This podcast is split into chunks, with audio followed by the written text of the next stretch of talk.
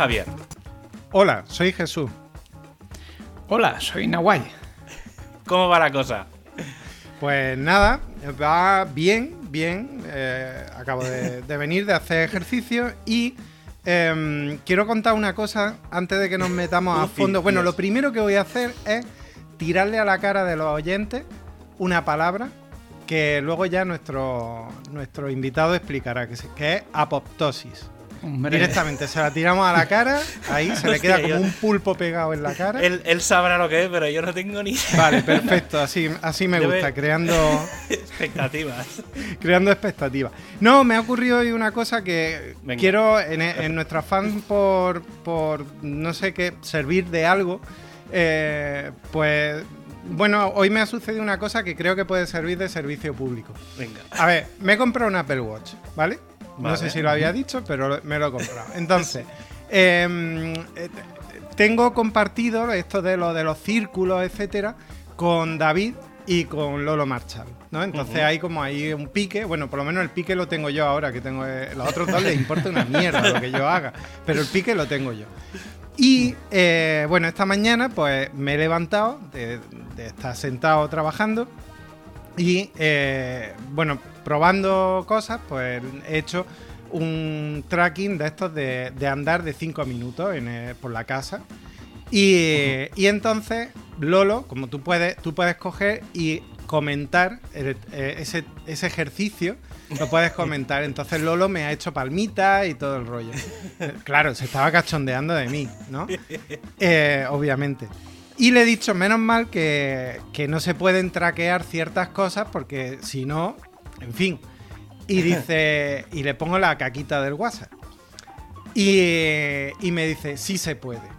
Y entonces me ha mandado una app para el iPhone que yo creo que si no está en Android va a hacer que desees comprarte un iPhone, Javier, que se llama Poop Map.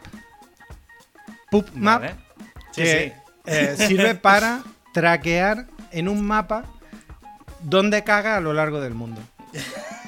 Entonces está bastante, bastante bien, me parece bastante bien. Pero he abierto, he tirado del hilo y me he encontrado eh, Poop Tracker, eh, que se llama Pecal Poop Tracker, que me parece bastante interesante. Es una app que además está muy chula porque puedes eh, hacer, o sea, te obliga a hacer la foto mm, cuando te has levantado para eh, hacer un seguimiento de tu de tu de, de- de la salud de- de intestinal tuya. Confirmo que sí que está en, en, Andro- en Android. Vale. Está Poop Tracker, guarda- Guardián del Popó, eh, Bowel, que, que definitivamente es la que más me ha gustado porque es la que tiene más estilo. Está hecha con un estilo más Apple, más, más bonita, más, más interesante. Veo a Nahuay con. Está ya buscándola. Está- estoy mirando, claro, claro. Claro, Sí, sí. porque además Bowel se, se, se sincroniza con la aplicación salud de, de Apple. Bueno, me ha parecido interesante porque además eh, puedes traquear tu- la- lo que comes, cómo termina saliendo, etcétera. De ahí han salido otras cosas ya que me han parecido farting poo y cosas así, que son jueguecitos y cosas así. Un poco poop analyzer. En fin, hay un mundo, ¿eh? En todo Bueno, te, re- te recuerdo que, que cuando grabamos el, ver- el- este verano el programa con los niños, eh, yo tengo un juego de cartas que se llama Oh Shit. que, le- que internamente aquí lo llamamos el juego de la mierda. o sea que va un poco en la línea de. O sea, no, no, no varía mucho el, el. Bueno, no sé, quería compartir esto con vosotros. Aparte, tiene relación con, con algunas de las cosas que vamos a hablar hoy, porque hoy hablaremos algo de biología. Entonces, eh, esto tiene algo que, algo que ver. En fin, bueno, Yo, po- por aportar algo aquí, Aporta, yo lo aporta. que hago ahora, estaba mirando el primero que has dicho, que es PubMap, y lo primero que hago es ver cuánta información se quedan los desarrolladores de la aplicación. eso, eso me interesa, eso me interesa. Y ya veo que datos usados para rastrearte, ya está, ¿eh? Para rastrearte. Identificadores y datos de uso. No son muchos, pero son unos cuantos. Datos vinculados contigo, ubicación, contenido de usuario, datos de uso, datos de contacto e identificadores. Este Es ya empieza a estar, ¿eh? eh, empieza a estar en el nivel de las que yo ya no me descargo. Es peligrosillo, ¿eh? Empieza a ser peligrosillo. En Bueno, cambio, ot- el otro que has comentado, que era Pup ah, Tracker, este, por ejemplo, tiene datos no vinculados contigo. O sea, todo, tiene solo dos datos, datos de uso y diagnósticos, pero no los vinculan con tu ID. Con lo cual, desde aquí mi recomendación, aunque tiene menos valoraciones, es Pup Tracker. Bueno, también está Bowel, que también tiene las mismos, los mismos datos. O sea, guarda los mismos datos. Con lo cual también puede ser otra. Y esa es más bonita. Eh, Y tiene más. Además, te permite. Tiene como custom, type- eh, custom fields. Es decir, Sí. puedes crear tus campos personalizados. Mola. Yo- Yo ahora, fuera de coñas, sí que recomiendo a temas de, de aplicaciones que tienen acceso a, a Apple Health o que les das tu acceso, vigilad porque hay algunas que utilizan los datos en el dispositivo y ya está. Y hay otras que se cogen los datos y se los mandan a sus servidores. Y yo con temas de salud sí que os invito a que intentéis Sí, escoger aplicaciones que, que, bueno, que, que, que no se quedan con los datos, sino en que solo los resumen, no, analizan. no uséis apps. Bueno, a ver, No, no, hay- se trata de eso. Hay gente que lo hace bien, ¿eh? Y lo hace todo en dispositivo. Sí. O sea, solo lee en dispositivo y, bueno, pues eso. Bien, pues después de esta pequeña eh, servicio público, porque hemos hablado sí, de sí. privacidad, hemos hablado de traquear tu, tu, tu salud intestinal. eh, en fin, creo que, que hemos hecho ya eh, el, el minuto de servicio público del día. Nawai, eh, bueno, bienvenido a Cómo va la cosa. Ajá. Gracias. Y, y bueno, mm, como hemos dicho, eh, bueno, te conocemos, o mejor dicho, dinos tú de qué nos conoces. Que esta pregunta hace tiempo que la, no la es hacemos verdad. y- Sí, sí. Yo sé, el concepto nos conocemos por WordPress. Esta sería la respuesta Ajá. así rápida. Y cuándo y dónde, ya me costaría un poco más, pero estoy casi convencido que a, a Javier en una meetup o de Barcelona Sí. o de Santa Coloma, seguramente primero Barcelona y luego me acerqué a Santa Coloma. y a ti, Jesús, probablemente WordCamp Granada. Probablemente. Sí, que fue probablemente. una pasada, me, me encantó. Fue mi segunda WordCamp presencial. Sí, presencial. Ajá. Bueno, es que antes siempre eran presenciales, ves que ya sale el chip. Sí, fue mi Sí, sí. primera y me metí a organizarla, o sea que. es verdad. Sí, sí. Pues. Y, y- pero claro, con lo cual ya, ya, ya está viendo la gente que, que tú te dedicas a, a página web, a, a desarrollar página web y estás en el Sí. metido en el mundillo eh, en el mundillo WordPress, pero eso no era así antes. No, no, no exactamente. Bueno, hay, que De decir, hecho- hay que decir que los dos compartís un pasado, no, no por... Bueno, así dicho. No, a ver, es que no me has dejado acabar. No, pero que me refiero que eh, los tres, digamos, hemos acabado en un poco en el mismo sitio, ¿vale? O más o menos dentro del mismo mundillo. Eh, yo he de decir que sí, que yo sí que vengo del, del mundo de la informática, de haber estudiado informática, pero lo que os une a vosotros es precisamente lo contrario. Ninguno de los dos venís del mundo de la informática. Sí que es verdad que Jesús, más o menos, ya ha explicado aquí en el, en el podcast alguna vez, pues que viene del mundo de la, de la geología y que sí que es verdad que le molaba pues el tema informático por el tema del GIS y demás. Pero tú no vienes tampoco del mundo de la geología, No de la sino que- biología. sino que vienes de Sí, de hecho, si recuerdo bien el orden en el que puse las carreras a las que quería acceder, que me costó un huevo, porque, claro, cuando tienes 17, 18 años, ¿qué carajo vas a saber qué quieres hacer tú con tu vida? Pero bueno, creo que al final hice un flip y pasé informática a la tercera y puse primero biología, la segunda era geología y la Ah. tercera informática. Toma ya. Pero en- Vaya- entré en biología. sí, sí. Fíjate, lo Entonces- contrario de lo que yo hice. Mm, curioso. Sí, además lo de no meterme en informática siempre me había gustado, pero no hacer la carrera era porque me daba la sensación, fíjate tú, el pensamiento de adolescente de que, claro, informática iba a acabar todo el día delante del ordenador. y como que no me parecía del todo saludable, ¿sabes?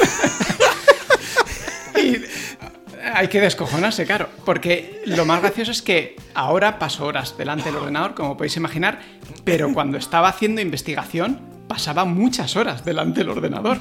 Entonces, por recapitular un poco, yo hice la licenciatura de, de biología y luego eh, hice, de hecho ya me especialicé aquí en, Barcelona, que era biología molecular y genética, o sea que fui, porque los biólogos pueden ser o de campo, ¿no? Pues más botánica, zoología, o más de laboratorio. Yo era de laboratorio y de hecho hice la tesis en, en apoptosis, en la isquemia cerebral, que luego si queréis explico qué es el palabro. Y nada, luego hice seis años más de postdocs hasta que tuve una, una experiencia un poco regulera de trabajo con, una jefa que se portó regular y fue como, oye, este modus vivendi no me acaba de convencer, esto de estar pendiente siempre de, becas, de estar siempre en el laboratorio, meter muchas horas. Además, además tú pillaste eh, por edad, más o menos, tú pillaste la entrada de, la ANECA y todas estas historias que, aquello complicó mucho más la cosa de la carrera investigadora. Ostras, pues con la con la ANECA me pillas, no me, no me suena.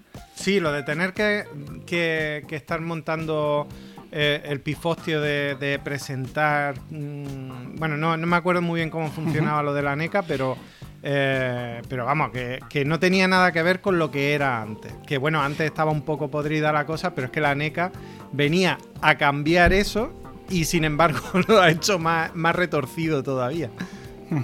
Sí, que al final mi experiencia era que tanto los jefes como, o sea, todo el mundo estaba pidiendo proyectos o europeos o estatales y tenías que estar haciendo sobre todo mucha burocracia. De hecho, los grandes jefes de centros de investigación Ah, generalmente son más burócratas que otra cosa, porque tienen que escribir proyectos que llevan mucho tiempo, gestionar equipos, y a mí esa parte como que tampoco me terminaba de, ganar, ¿no? Y con esta experiencia sí que dije, oye, ¿y si en vez de esto hago algo que me permita un poquito más de libertad geográfica y a priori de horarios, ¿vale? y ahí empecé a tirar de la manta y pues claro, Internet apareció por ahí. Primero empecé con, con los cantos de sirena, sirena de los ingresos pasivos, que dije, ¿esto? ¿Esto? Enseguida me di cuenta que no existían, existían los recurrentes, pero los pasivos son, son los padres. y, y, nada, a raíz de ahí empecé a tirar y bastante pronto mm, descubrí WordPress para crear páginas y me enamoró toda la comunidad que había alrededor. Aparte de que la herramienta, pues empecé a, hacer webs personales para mí, para Celi también, el blog de viajes que tiene. Y a raíz de eso y de pues oír podcast de WordPress, luego ir a meetups de WordPress y decir, hostia, aquí hay una comunidad como muy guapa y ahí, ahí es cuando entré en la secta. Tú, Jesús, ¿tú tuviste un momento de esos también de darte cuenta, de decir, tengo que hacer, tengo que dejar lo que estoy haciendo y ponerme a hacer otra cosa? No, lo mío es más complicado, porque yo no soy tan centrado como Nahuay. Entonces Nahuay lleva un camino, eh, se había centrado en ese camino, en un momento dado se, se, cae del caballo como San Pablo y se levanta mirando hacia otro camino y sigue ese camino. No, no, no, lo mío es mucho más complicado. O sea, yo me tiro toda mi vida con vocación de meterme en biología, porque me llamaba mucho lo del microscopio. De hecho, yo tenía un microscopio pequeñito que me regalaron eh, en Reyes, etcétera, etcétera. Yo era muy de mi libretita apuntando que si el bichito que veía en el microscopio y el no sé cuánto y no sé qué. Y en, el, y en Code decido que a la biología le dan por saco porque tiene mucha química. Y yo, como con la química no entendía una mierda, pues mm, decido que, que en realidad lo que a mí me llama en la informática, que a su vez era otra afición que había ido desarrollando desde los 10 años que pusieron un ordenador delante, delante mía y, y, decido echar para informática, pero obviamente yo que he sido un estudiante mediocre, pues no tenía nota para informática. Como no había puesto, no había sido previsor y además ese año fue cuando abrieron esto de... Em, no recuerdo el nombre, esto de que... Mm, eh, pueden competir todas las provincias de, tu comunidad autónoma eh, con las mismas condiciones que, tú por entrar en, tu universidad. Pues claro, me comí una mierda, básicamente para entrar en informática que no tenía nota. Pero claro, no había puesto ni. No había puesto otras carreras, me quedé fuera. Pero fuera de todo lo que yo había puesto y por tanto fuera de la universidad. Entonces hay como una especie de repesca. Hay como una especie de repesca con el curso ya empezado, que empieza, que eres como eh, vale, mm, eres la mierda que puede entrar cuando ya hay algo. Entonces puse varias, podía haber entrado en matemáticas, podía haber entrado en biología también, y podía haber entrado, pero no sé por qué decidí entrar en geología, que curiosamente yo era como Sheldon Cooper, que decía que eso no era ni una ciencia ni nada. Pero la ignorancia es atrevida. Y de hecho lo estamos viviendo en estos días con lo del volcán de La Palma. Entonces, eh, claro, mm, entré en geología. El primer año, la única asignatura que aprobé fue física, porque tuve un buen profesor de física en COU. Y el resto me pegué una hostia descomunal. Y eh, claro que el resto eran matemáticas eh, y otras, pero no de, geología solo había cristalografía y geología. Sí, los primeros años en biología pasaba lo mismo, te comías estadística, bueno, estadística primero no, pero matemática, física, eh, hmm. ahí no me acuerdo qué más, pero todo era era era Code 2. Sí, es, era una barrera importante. Sí. En informática pasaba, pasa lo mismo. ¿eh? Sí. Entonces, claro, el segundo año fue cuando me empecé a dar cuenta de que iba a la geología y ya me, me enamoré. Pero a la vez dije, hostia, estamos haciendo mapas geológicos, esto está muy chulo, esto me gusta, esto se tiene que poder hacer con un ordenador. Y ya empecé yo a, a buscar, a buscar, a buscar. Pero claro, a mi manera todo. Y, claro, y, como siempre, pues todo muy, muy llevando varias cosas a la vez y, haciéndolo todo mal. Y, claro, y luego ya eh, desarrollé mi carrera, pero a la vez hacía páginas web, en plan de aquella manera, con Dreamweaver y tú sabes. y, y ya por acortar, en 2012, o sea, en 2011 con, me pegué una hostia con la crisis gorda. Eh, y me. Que yo, la crisis de 2008, para los que trabajábamos con la administración como clientes, nos la pegamos dos años después. Y ahí fue donde decidí, bueno, pues me voy a poner a hacer páginas web. Y ahí fue donde empecé a ir dejando la geología, pero la seguía llevando a la vez todo mal. O sea, yo tenía que haberme dedicado en 2012 directamente a, las páginas web sin y, no mirar para atrás, pero yo seguía así. Sí, yo ves, es curioso porque a mí me pasó un poco al revés. Claro, yo en el 97 ya empecé a hacer webs. Cuando todavía estaba en. Estaba en tercero. Sí, yo creo que estaba en tercero, entre tercero o o por ahí andaría. Y claro, al final, precisamente de empezar a hacer webs, fue cuando dije, hostia, tengo que estudiar, tengo que estudiar informática, ¿no? Porque, iba a decir, tengo que estudiar internet. Sí, es que, sí, es que iba, precisamente iba por ahí lo que quiero explicar.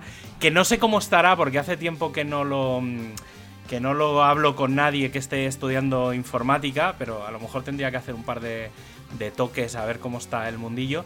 Pero sí que es verdad que yo empecé, o sea, bueno, acabé. Siguen aprendiendo PHP 4, ¿eh? te lo digo. Pues bueno, claro, es que a, eso, a eso voy, a eso, por, ahí va un poco el tema. El tema es que, claro, yo cuando empecé la carrera, eh, obviamente había física, que no había manera, había ensamblador, había mm, matemática, o sea, habían cosas de estas de mm, que, que estoy haciendo aquí.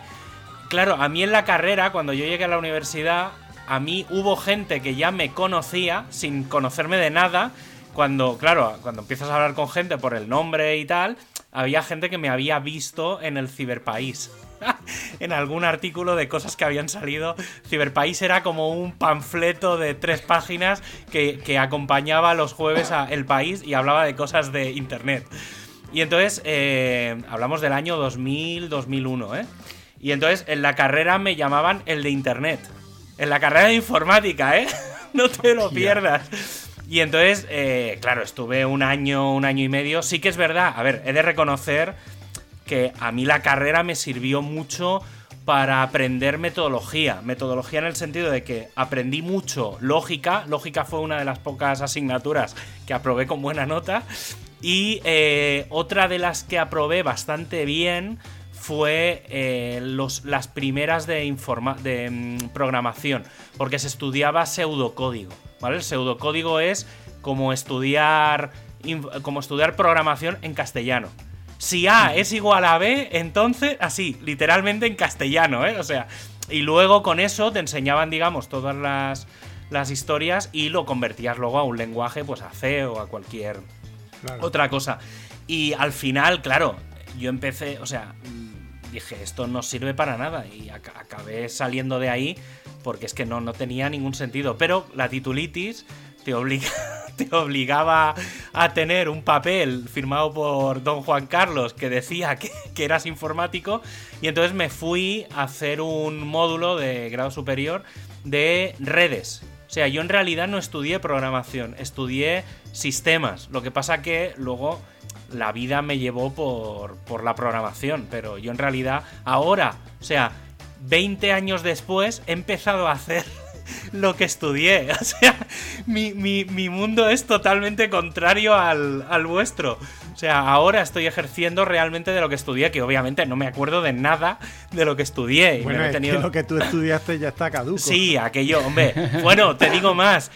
Fíjate que las redes, cuando hacíamos redes físicas en la sala de informática, hacíamos redes con cables coaxiales. O sea, imagínate.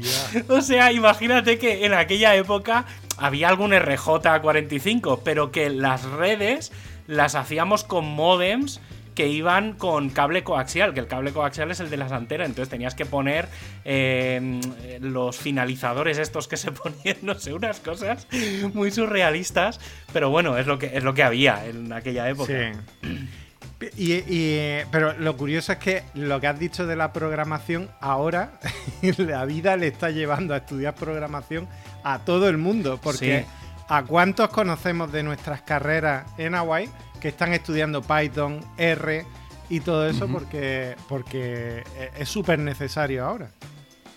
Sí, sí. Bueno, yo ya cuando estaba en investigación y se hacían microarrays y que es como una, una investigación de la expresión de genes, pero súper masiva y tal, claro, todo eso lo tenía que hacer una persona que sabía R, que había aprendido R y luego nos transmitía un poco ese conocimiento y básicamente cogíamos sus plantillas para poder utilizarlas y luego en el último, no, en el penúltimo laboratorio que estuve de, de postdoc, ellos directamente tenían una parte del grupo hacía biocomputación.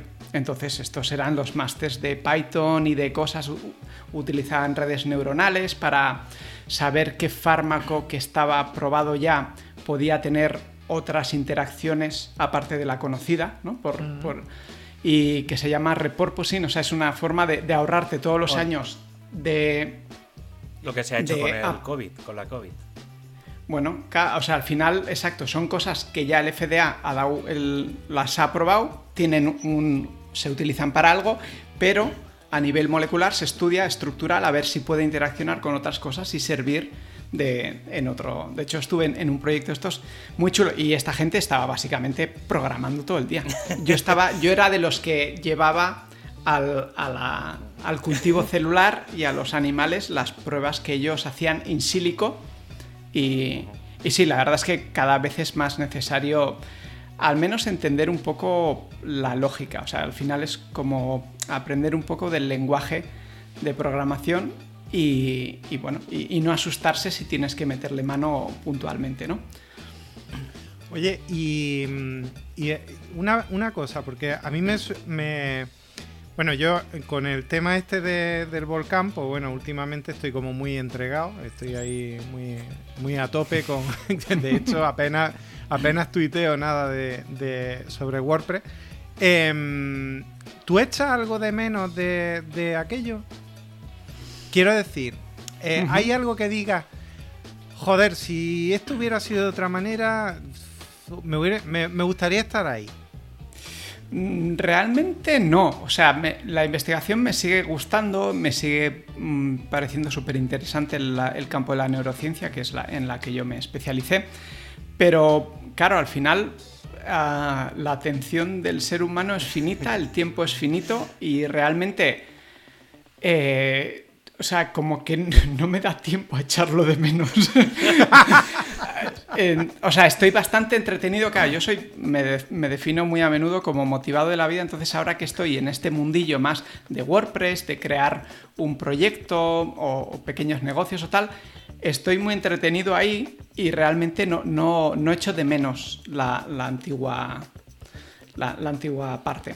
Y de hecho, había una parte de investigación que, bueno, que era, era durilla, ¿no? La de leer todos los papers para estar al día Uf, y, y toda la historia. Yo era de los que más o menos me gustaba, pero tenía compañeros que les encantaba estar en, en la pollata, que es como se llaman las, Sí. las mesas estas donde se trabaja, preferían estar haciendo experimentos que no leyendo y a veces era como, oye, igual tienes que parar el experimento porque Claro. acaba de salir un artículo que dice que eso que estás haciendo o sí o no. Si es que sí, piensa si alguna otra revista va a querer esa confirmación o si es que no, piensa en, en cómo puedes eh, rebatir ¿no? lo que está publicado. Entonces, bueno, en fin.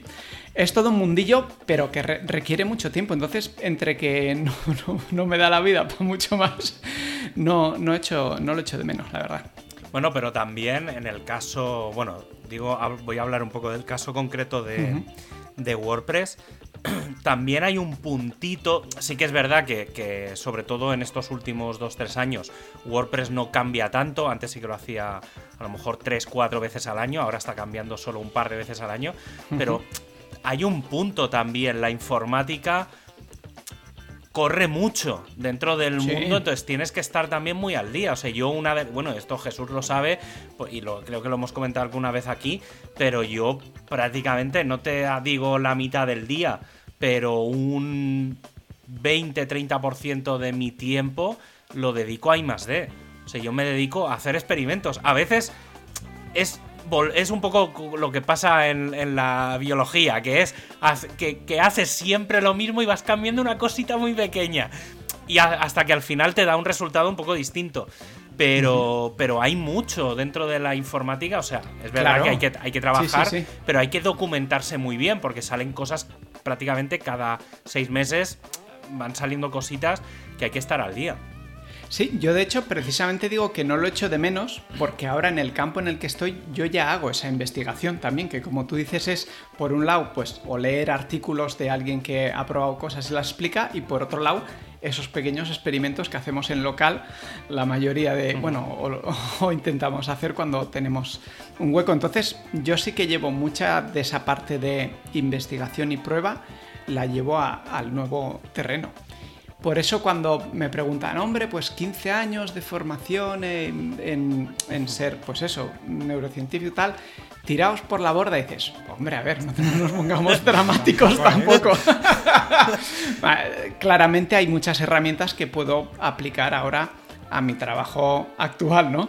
Y de hecho también ya no solo las herramientas, sino la actitud ante la vida es distinta. Yo ya lo de trabajar 12 horas o 15 horas en el laboratorio ya lo hice en mis años, pues cuando estaba en el pleno pico biológico, que son los veintitantos.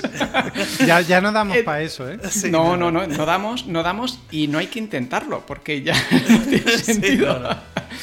Entonces yo creo que una de las cosas buenas que le encuentro a, a esta reinvención, que en mi caso fue pues sobre los 35 años, sí, por ahí, 35-36, es que a- al- el salto a emprendedor, porque es verdad que tú puedes ser eh, programador y trabajar por cuenta ajena y hay muchas cosas de las que voy a decir ahora que no aplican. Simplemente cambias de, ¿no? de que te pague un hospital o un, eh, un centro de investigación a otra cosa.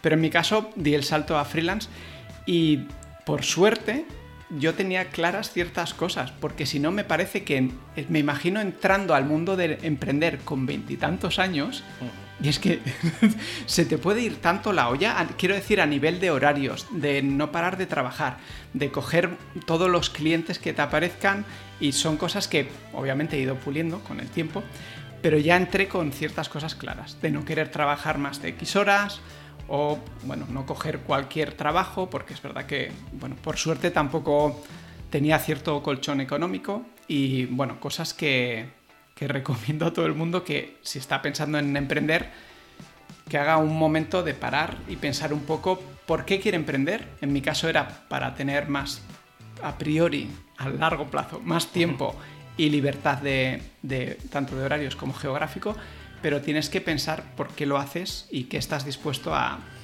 a, a entregar los primeros años, meses, años, pero sin que esos años sean, no, yo voy a trabajar los tres primeros años 15 horas al día y ya verás cómo luego... No, no, haz- sé un poco, bueno, ten un poco de cabeza fría, intenta poner unos límites. Yo creo que es una de las cosas que, que yo hice desde el principio y, y- y me alegro, porque a pesar de eso he tenido mis momentos de agobio, de casi burnout y estas cosas que, que pasan cuando empiezas a gestionar clientes y no sabes.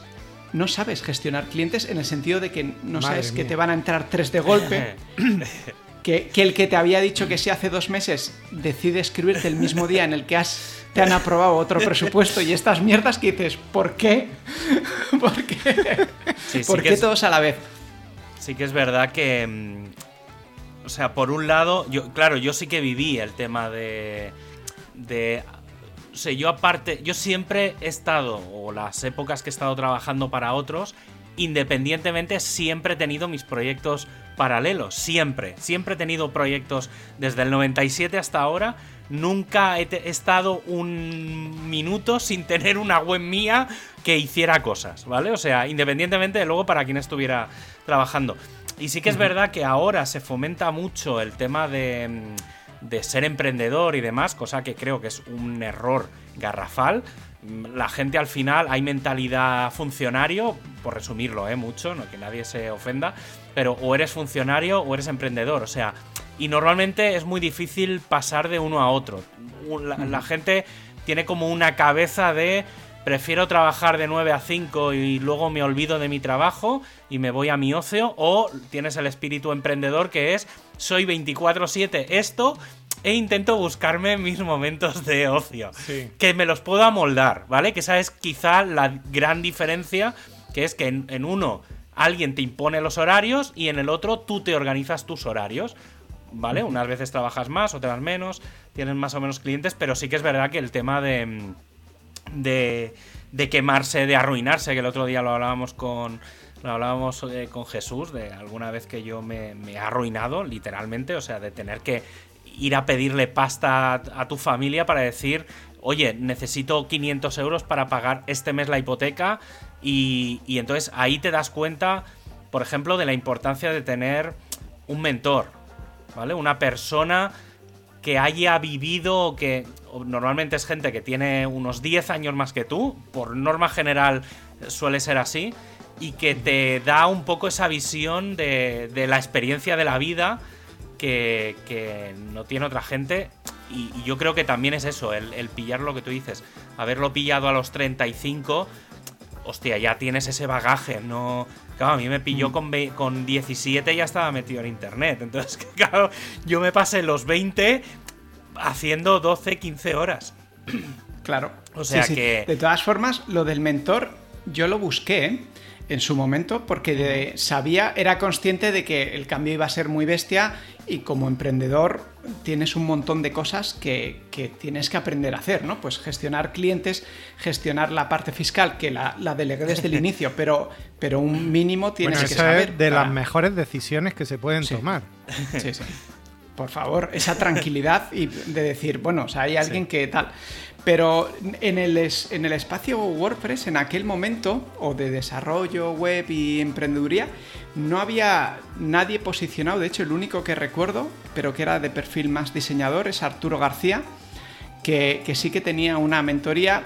Lo tanteé, pero como era de perfil más de diseño que de desarrollo, que en mi caso era más programación, y quitando eso no, no hubo nada más. Así que al final no, no fui por ahí, pero me sigue pareciendo una muy buena idea. O sea, si realmente encuentras a alguien que más o menos te puede orientar y hacer ese camino, ayudarte a hacer ese camino, creo que, bueno, tú- te va a ahorrar, eh, bueno, te va a ahorrar tiempo, algunos errores, otros los tendrás que, que cometer, pero también hay una cosa muy. Creo que hay una cosa que es importante que yo, por ejemplo, no viví. Yo nunca trabajé en una empresa. O sea, yo las dos únicas veces que he trabajado eh, por cuenta ajena fue en la universidad, que no se puede considerar porque ahí eso es un descojone. Las cosas como son. Y además, más yo, que yo no yo estaba dentro de un proyecto, pero el proyecto era un despropósito por dentro. Y eh, no, no había una tesis que había que cumplir. No, no, aquí era una cosa que se iba renovando año a año y, eh, o sea, financiado por la por una consejería que no tenía nada que ver con investigación, era un trabajo de obra civil. Un descojone, o sea, pero además todo muy todo todo muy chapucero. Entonces, claro, pero y ahora con, con Joan, pero yo no he trabajado nunca y yo siempre digo que debes haber trabajado en una empresa de tu sector para ver al menos los errores de los demás o lo que tú puedes pensar que sean los errores de los demás o aprender de las cosas que hacen bien. De eso puedo explicar cosas. Pero tirarse, tirarse como hice yo, ahí a la buena de Dios, que os cuento, cuando yo me, cuando yo me hice autónomo fue porque salí de la universidad, en la universidad yo me dediqué a hacer yo entré en la universidad, no iba a hacer tesis, no tenía nota para nada y dije, yo aquí he entrado a hacer contactos y hice contactos. y cuando salí, pues salí con, contactos hechos para hacer trabajos ya para la Diputación de Estudios de Inundaciones y en el Instituto Geológico para hacer un proyecto. Bueno, pues me piden presupuesto para, para hacer eh, un, estudio, un estudio de inundaciones de un pueblo que tenía cinco cauces y yo voy y le digo dos mil pavos porque me parecía 2.000 euros mucho dinero.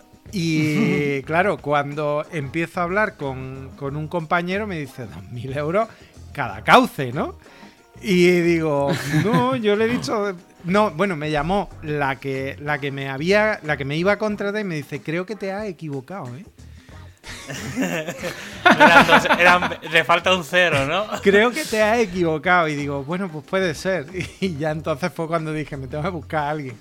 Y, y a partir de ahí, esa ha sido mi hostia continua con los precios, que, me ha hecho ver que, ahí siempre estoy equivocado. Y, y, es que no es fácil. Entonces, yo creo que siempre es importante trabajar en una, en una empresa antes de tirarte. Sí, yo no tengo experiencia en, en, ese respecto, tampoco me arrepiento de no haberlo hecho, pero lo que sí que me parece que es muy importante es que consigas relacionarte con gente que te pueda dar esa información, bien sea como freelance, porque tiene más experiencia, ¿no? Porque, porque claro, es, otra forma de ganar un poco ese conocimiento.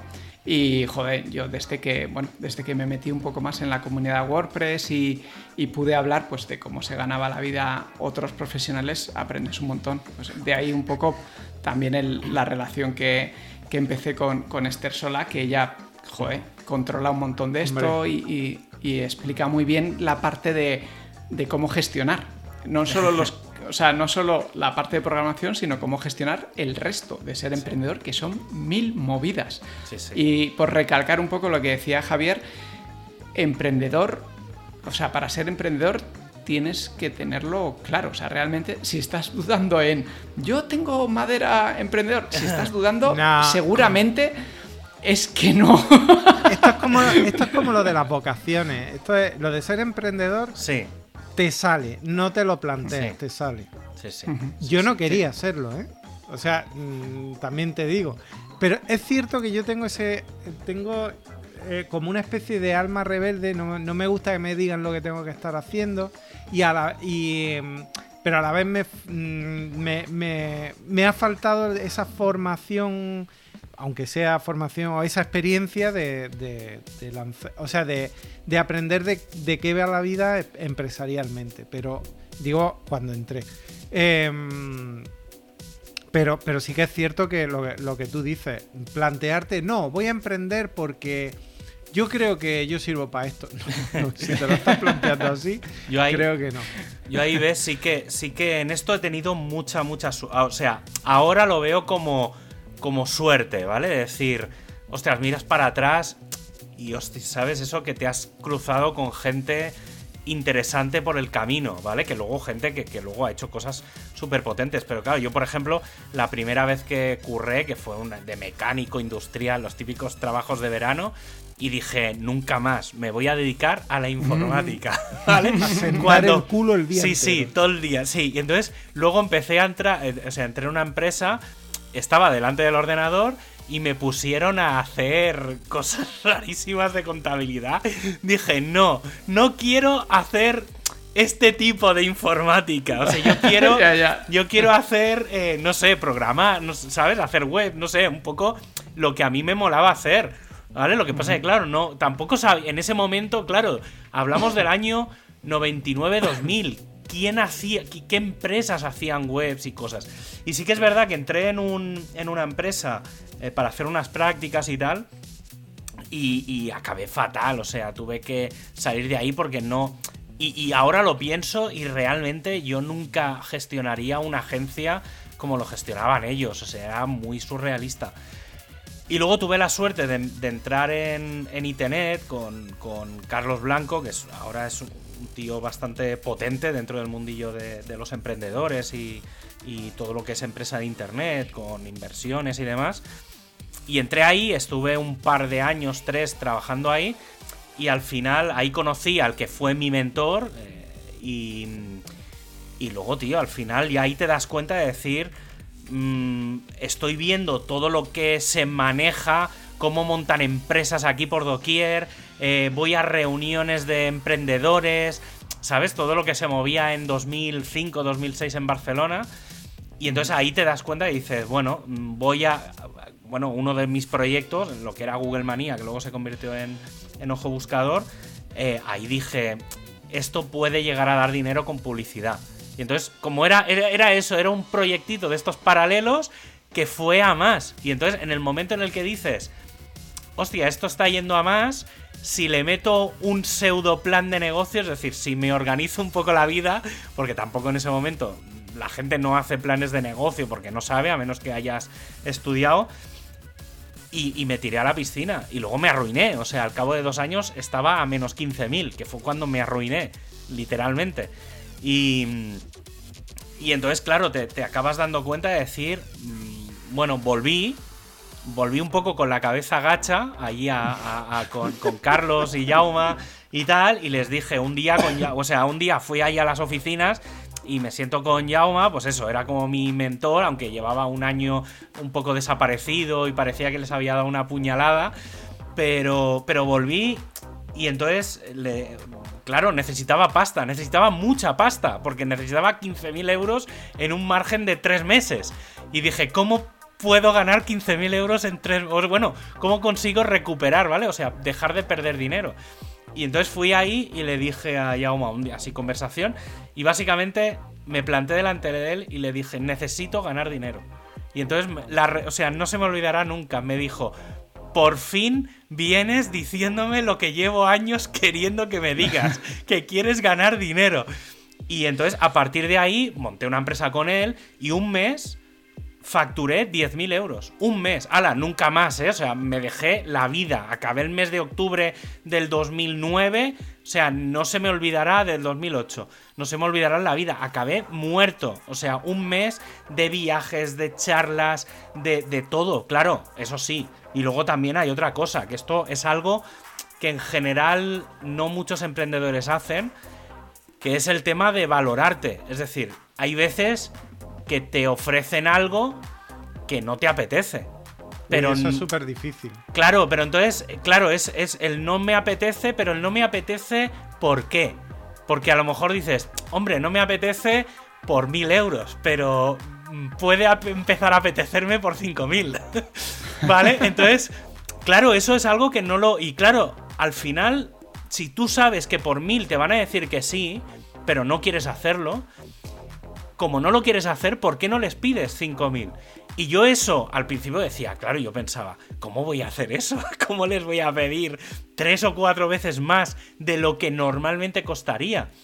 Y es por el tema un poco del síndrome del impostor, de no valorarnos. Nosotros tenemos un conocimiento que, claro, no valoramos porque para nosotros hacer un cambio de no sé qué es normal y tardas cinco minutos, pero, coño, todo lo que has tenido que hacer para aprender eso. Y entonces una vez eh, me pasó eso, tenía que ir a Pamplona a dar una charla y, y entonces justo Yao me dijo, dice, dice, ¿tú quieres hacerlo? Digo, hostia, tío, es que estoy reventado de la vida. Digo, estoy, era en ese mes que estaba hiper cansado. Y, le, y entonces me dijo, ¿por cuánto dinero ya no estarías tan cansado. y entonces le dije, hostia, yo qué sé, pues por tanto. Y me dijo, escríbeles y pídeles eso. Tres, cuatro, no recuerdo, era. En vez de pedirles mil, eran tres mil. Y entonces, y dijeron que sí, tío. Y claro, obviamente, vas, vas con un poco de desgana, pero vas también con las ganas de decir, hostia, voy a embolsarme dos mil euros extras que los voy a poder usar para a lo mejor tomarme una semana de vacaciones. Ya digo, estaba hiper reventado. Y ese tipo de, de, que alguien te dé ese tipo de guías de detallitos. Ojalá lo A nivel empresarial, yo, he, claro, yo he tenido muy buenos mentores, porque claro, he visto y he estado metidos en fregados potentísimos de cosas de internet. Y, y luego yo creo que ahí, un poco volviendo a, a lo que comentaba Nawai, yo creo que ahí la comunidad WordPress tiene un punto y es el, indirectamente el concepto del open source llevado a las personas. ¿Vale? Es decir, sí que es verdad que el software es código abierto y todo lo que queramos, que los eventos, pues obviamente la gente va muy ahí a explicar cosas, porque la gente va eh, de forma voluntaria y gratuita, pero a nivel de negocio, a, diferente, a diferencia de otros de otras parcelas, por ejemplo, más en el mundo del marketing. La parte tecnológica, en el. Yo, por ejemplo, que, he hecho SEO, en el SEO hay puñaladas, traperas, asquerosas. Yo salí muy asqueado de ese mundo. Me metí en el del web performance y era todo lo contrario. Todo el mundo comparte todo porque también tienes un trabajo para aprender, porque no todo el mundo es capaz de hacer eso. En el SEO sí, en Web Performance no. Y, eso en la comunidad WordPress, el tema de que todo el mundo se ayude, sobre todo al final de un evento, que la gente se queda mm. hablando y demás, hostia, ahí aprendes mucho. Y por ejemplo, con el tema del, dinero es un punto bastante interesante, porque yo al final es un poco lo que también lo que comentaba con Jesús el otro día. En el caso de, del dinero, siempre hay que llevarlo al precio hora. O sea, tú tienes que plantearte cuánto es el coste de una hora de tu vida y a partir de ahí hacer presupuestos en base a suposiciones de tiempos y demás. Pero tienes que llevarlo todo al precio hora. Como la publicidad todo se lleva al CPM, en el, en el mundo, digamos, de, lo que tienes que ganar dinero es precio hora. Teniendo en cuenta que no, a veces no se trabajan todas las horas. Fíjate, en ese sentido yo sí tuve un, un mentor, pero fue hace, uno, hace tres o cuatro años. Tres años que fue, tú lo conoces, Nawai, eh, James, James. Y él fue el que me introdujo, me ayudó a calcular mi precio y, ahí fue donde me abrió los ojos. Bueno, primero me pegó una hostia descomunal. Lo traeremos un día porque es un personaje, un personaje muy, muy, muy, muy interesante. Eh, me, me, abrió los ojos porque, vamos, recuerdo la frase cuando me dice, eh, con ese acento eh, anglo-menorquín, en plan, eh, Jesús, tú es que vives muy por debajo del umbral de la pobreza. y yo me quedé con, con unos lagrimones cayéndome diciendo, hijo de puta, ¿qué razón tiene? y, aquello fue clave para mí. Y ahí, ahí fue donde empecé. Ahí fue donde empecé a, cambiar las cosas un poco. Eh, o sea que, fíjate tú.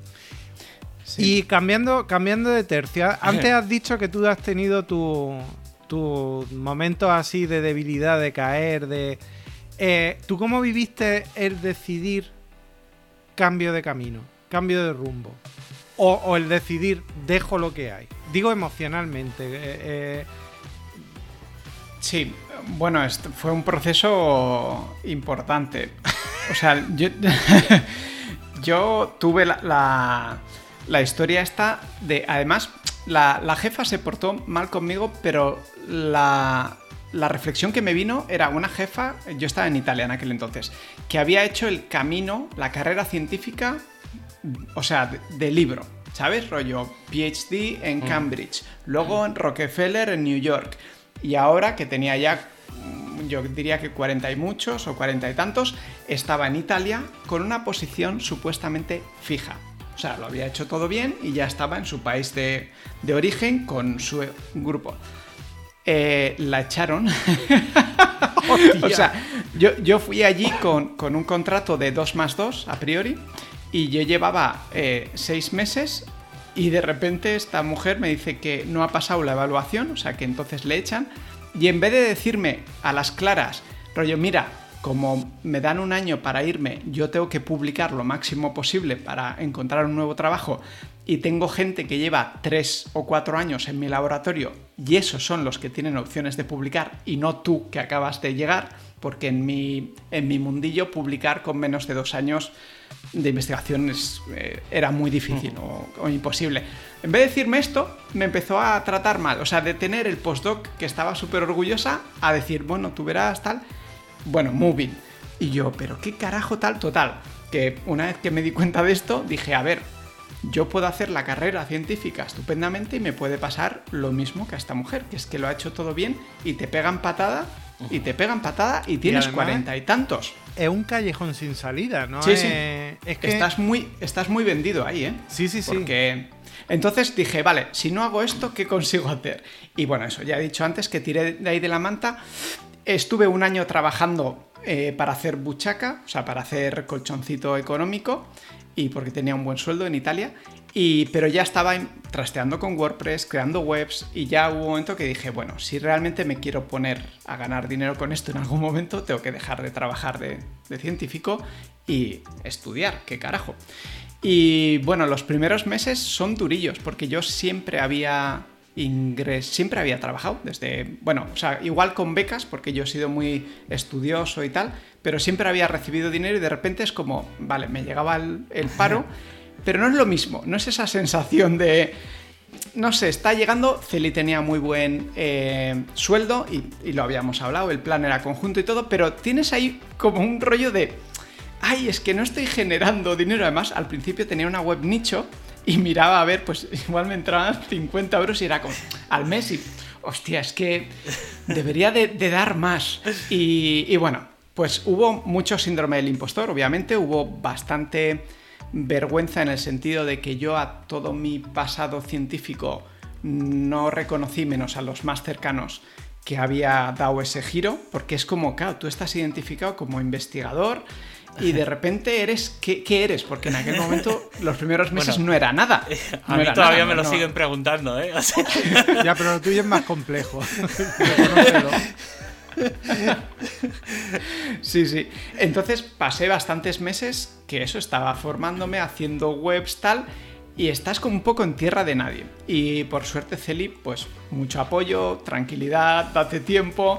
Y eso es muy importante. Yo creo que. ¿eh? Es muy importante, sí, sí, sí. Súper importante, por eso el plan, he recalcado y recalco ahora, que era un plan conjunto de pareja, porque los dos éramos científicos, pero después de esta eh, experiencia yo dije, yo voy a probar por aquí, y Celi dijo, prueba, si pinta bien, yo voy detrás, porque... y, y, ese fue el plan, y estuve pues yo creo que unos dos años así muy de transición, y, el tercero ya empecé a ofrecer mm, web, o sea, servicios y de hecho fueron mi, primer web, fueron unos colegas y la segunda fue mi antiguo laboratorio de, de, investigación de Barcelona. Bueno, como yo, yo fue el departamento de paleontología y luego el de geodinámica. Y eso fue porque había vencido ya la vergüenza. De hecho, me salió ese trabajo porque yo ya dije, oye, estoy en este otra historia y lo leyeron no sé dónde y me dijeron, ah, que ahora, pues, ¿qué te parece si... Y yo, pues, pues venga.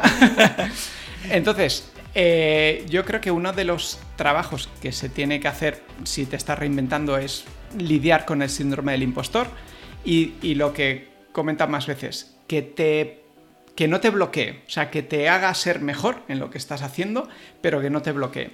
Y por otro lado, el siguiente punto de inflexión fue ya cuando volvimos de Italia a España, empecé a ir a, meetups, WordCamps y a tejer una red social pero de, verdad, de trabajadores y colegas, que, para mí ha sido el, realmente ha sido el, cambio. Porque te permite, bueno, aparte de las relaciones personales, que siempre son enriquecedoras, como es gente que está en movidas parecidas a la tuya, puedes preguntarles, pues esas dudas, ¿no? De, oye, precio hora, o cuánto cobrarías por esto, o, oye, me ha entrado esto, yo no lo puedo coger para ti, ¿vale? Mm, o lo hacemos a medias. O... Eh, y ya es otra cosa. Trabajar como freelance con una red de, colegas es muy distinto a ser un freelance sí que es, colgado por ahí. Sí que es verdad que, mm, al menos en. Yo, esto es algo que. En general, dentro del mundo de WordPress o, o, nosotros un poco, mira, nosotros mismos tres, o sea, cada uno de nosotros hace cosas ligeramente, bueno, ligeramente o no tan ligeramente diferente. bastante, en mi caso sobre todo, bastante más. Entonces hay, hay un punto de complementariedad, porque al final cuando haces un proyecto en, Internet hay muchas patas diferentes. Pues tienes la parte de diseño, la parte de marketing, la parte de desarrollo, la parte de sistema. Y obviamente no puedes ser hombre orquesta. Y eso también es algo que, que hace falta aprender, al menos en, lo nuestro. Al principio quieres hacerlo todo y luego te das cuenta de que no es así. Y el, hecho de... Yo siempre, siempre lo comento en, no sé, pues con Jesús, con otra gente, con David, por ejemplo, muchas veces que también lo hemos hablado, con, bueno, incluso lancé una web con gente con la que colaboro precisamente por eso, que es el tema de el trueque y la complementariedad. Es decir, coger un proyecto y decir, hostia, si yo sé de alguien que es el que sabe de esto, uno de nosotros va a ser como el director de proyecto y luego internamente cada uno va a hacer la parte que le toca y luego jugar mucho con el trueque, ¿vale? es muy es muy fácil jugar con el con, el trueque en, nuestro en nuestro sector porque al final es eso, yo por ejemplo sé mucho de sistemas y es muy fácil valorar en tiempo tal, eh, sobre todo en el concepto de coste. ¿Vale? Es decir, a mí montar una infraestructura no me cuesta nada. Pero es que a lo mejor a ti hacer un plugin de no sé qué no te cuesta nada. Entonces es muy fácil hacer ese tipo de intercambios, de negocios y demás que, mola bastante. Y es algo que en otros mundillos no es tan fácil de hacer. Ya puede ser porque no se puede hacer, porque obviamente técnicamente es imposible y luego porque, por lo que decía antes de las cuchilladas en la espalda, porque hay sectores, aunque sean técnicos o que sean muy digitales, en los que, claro, compartir conocimiento en, en, teoría es peligroso, que realmente no lo es. O sea, al final el open source un poco lo, lo, ofrece y lo vende por ahí. O sea que. Pero sí, sí, sí que es verdad que, que hay, hay mucho por hacer y que, al final esa complementariedad, esa, esa red, ese conocer gente que es experta en hacer una cosa, es muy, es muy relevante. eso es vital. Fíjate, yo, mi primera mitad, yo conocí el, el, bueno, lo he contado ya varias veces, eh, la, la, existencia de la comunidad WordPress por el podcast de Joan, de Joan Boluda, porque eh, comentaron eh, un día, hoy en Granada se hace la, primera meetup de WordPress eh, en esa ciudad. A las 7. Y miro y digo, son las 7 y 10, no llego ya. Vale, pues fui a la segunda. Eh, y, en mi tercera meetup yo ya di una charla, que en realidad no era una charla, que directamente planteé una, una mesa de debate sobre precios, porque yo quería aprender de aquello. Y fue muy chulo, porque toda la gente empezó a, enseguida ofrecerse, eh, oye, mira, si tienes problemas con esto, pues mira, esto debería hacerlo de esta manera, no sé qué. O sea que lo que tú, lo que tú dices es fundamental, el encontrar un, apoyo, sobre todo en nuestro sector tenemos la suerte de que tiene esa actitud, un apoyo como una red social que, te, apoye un poco mm, eh, laboralmente eh, es vital y de hecho a día de hoy, hoy por ejemplo que estoy trabajando para Joan y yo no puedo coger trabajo, pues yo directamente los derivo. Eh, y tengo gente de confianza, pues David, eh, Lolo, si, si se tercia, u otro, que directamente eh, se lo paso y. A sabiendas, a sabiendas de una cosa, y es: si tú en algún momento mm, dejases de trabajar, por ejemplo, en, eh, con Joan y te pusieras a trabajar por tu cuenta, ¿vale? O sea, en Sí, plan, sí. cambio radical, sabes que al día siguiente te va a empezar a caer curro. O sea, eso, eso es algo que, que la gente no valora. O sea, el tema del miedo ese a pasar trabajos, no, tío. O sea, si yo. No, no. Esto alguna vez lo he hablado. O sea, yo una de las pocas cosas que vale en mí, al menos en, en el mundo en el que me muevo, es mi palabra. O sea, yo sé, la gente cuando va a una charla, si Javi ha dicho esto, es porque es así, porque. Y, es mi valor lo que, lo que aporto. Y en este caso es algo que se valora mucho en, en los círculos en los que nos, nos movemos. Que sabes que en el momento en el que, en el que alguien que realmente está mal ha pedido ayuda, al cabo de nada, esa persona está otra vez un poco a flote. Porque hay esa. Ese valor o ese, ese. Sí, ese valor en la comunidad que en otras en otros mundos no, no hay. Sí que es verdad que en, lo- en los mundos científicos a lo mejor siempre que no haya trepas o haya mucho Bueno. mucho choque. No, ya, sí, eh, sí, pero sobre todo, por ejemplo, en la, en la parte de investigación también hay mucha ayuda. El mundo científico, precisamente, la compartición de información es una de las bases. Y yo creo que eso es algo que en general todos los que tenemos cierta mentalidad científica eh, valoramos mucho. O sea, que es algo, es algo base. Pues sí, nada. yo, mi experiencia además es que, sobre todo ahora, una vez que ya tienes pues cierta red de, de gente y pues igual has dado alguna charla, te conocen un poco más, es que hay mucho trabajo en el mundillo Sí. WordPress. O sea, pensad que, claro, más del 42% o por ahí de- del Internet está Ujú. montado con WordPress y, y sigue creciendo. Con lo cual, realmente hay, hay mucha gente que necesita profesionales que pueden ser diseñadores, programadores, maquetadores, implementadores. Y mi, mi sensación es que hay más demanda que buenos profesionales. Con lo cual, Sí, sí, sí. o sea, si alguien está un poco en, en esos inicios, yo realmente os animo mucho a que os forméis bien, a, no solo como profesionales de, de código o de diseño o lo que seáis, sino a cómo gestionar clientes bien, la, el tema de comunicación, presupuestos, hacerlo todo bien, que esto es un arte también. Marca personal. Exacto. Y si hacéis bien eso, os garantizo que, que va a ir entrando trabajo, eh, porque es así. Sí. Y lo ligo con mi siguiente eh, recomendación, que sería una vez que has empezado, hablo de una reinvención laboral, ¿no?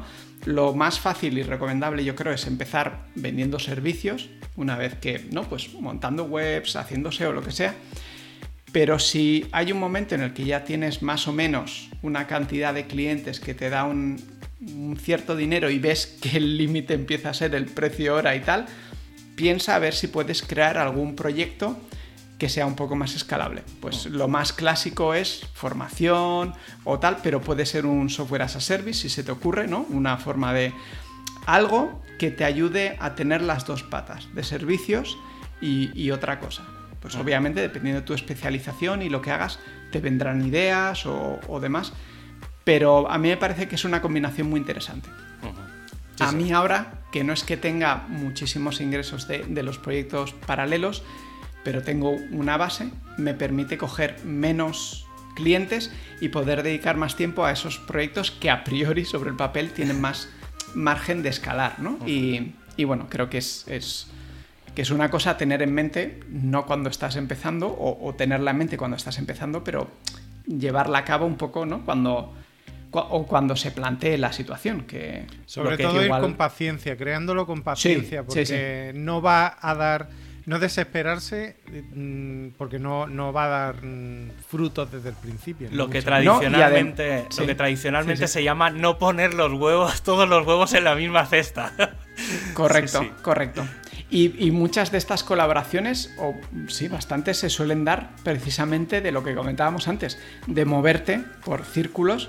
Y hay muchos proyectos en el mundillo WordPress que han nacido de, de que dos personas han dicho, oye, molaría hacer esto. Pues venga, ¿no? Vamos, vamos Sí, a sí, ello. hombre. ¿Qué me vas a contar a mí? claro. Sí, sí, sí. Sí. Pues nada, no sé, hombre, ya llevamos un, un buen rato.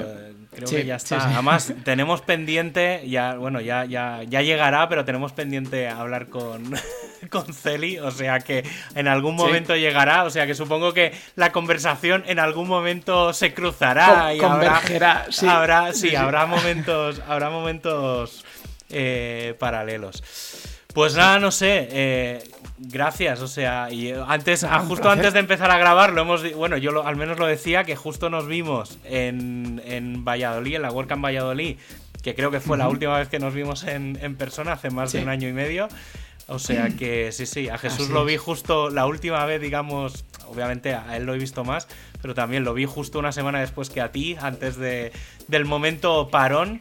Pero sí, sí, a Sí. ver si ahora dentro de dentro de nada que volveré a estar una bueno, un mes y pico por, por Barcelona, a ver si nos vemos, tío, aunque sea para Sí. tomar una caña o algo, tío. que ya Sí, sí, ya el tema de las pantallas ya empieza ya empieza a ser un poco cansino, o sea, mejor una, una caña en la mesa, que eso siempre siempre va a venir bien. Total, sí, sí.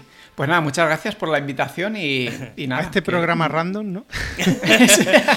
Aquí a hablar de cosas. Hablar de cosas, sí, sí. sí. Bueno, también está bien eh, soltarse un poco y, ha- y hablar, aunque hoy nos hemos puesto un poco más, Sí, más temas de negocio, pero, pero sí. Está bien. Está Pues, bien, está bien. pues nada, nos despedimos, nos despedimos de este, de este programa eh, de Nahuay y nada, y en el siguiente pues tendremos otra, otra invitada. Sí, ya, ya sí, está- todo- sí, está todo planificado. Esperemos. Tenemos planificado los dos próximos programas. A ver si, si todo sale todo sale bien, que van a estar bastante, bastante, bastante entretenidos. Pues nada, eso. Muy bien. Hasta, hasta el próximo programa y ya, ya nos iremos viendo, Nahuay. Hasta la próxima. bien. Adiós. Chao, chao. Chao.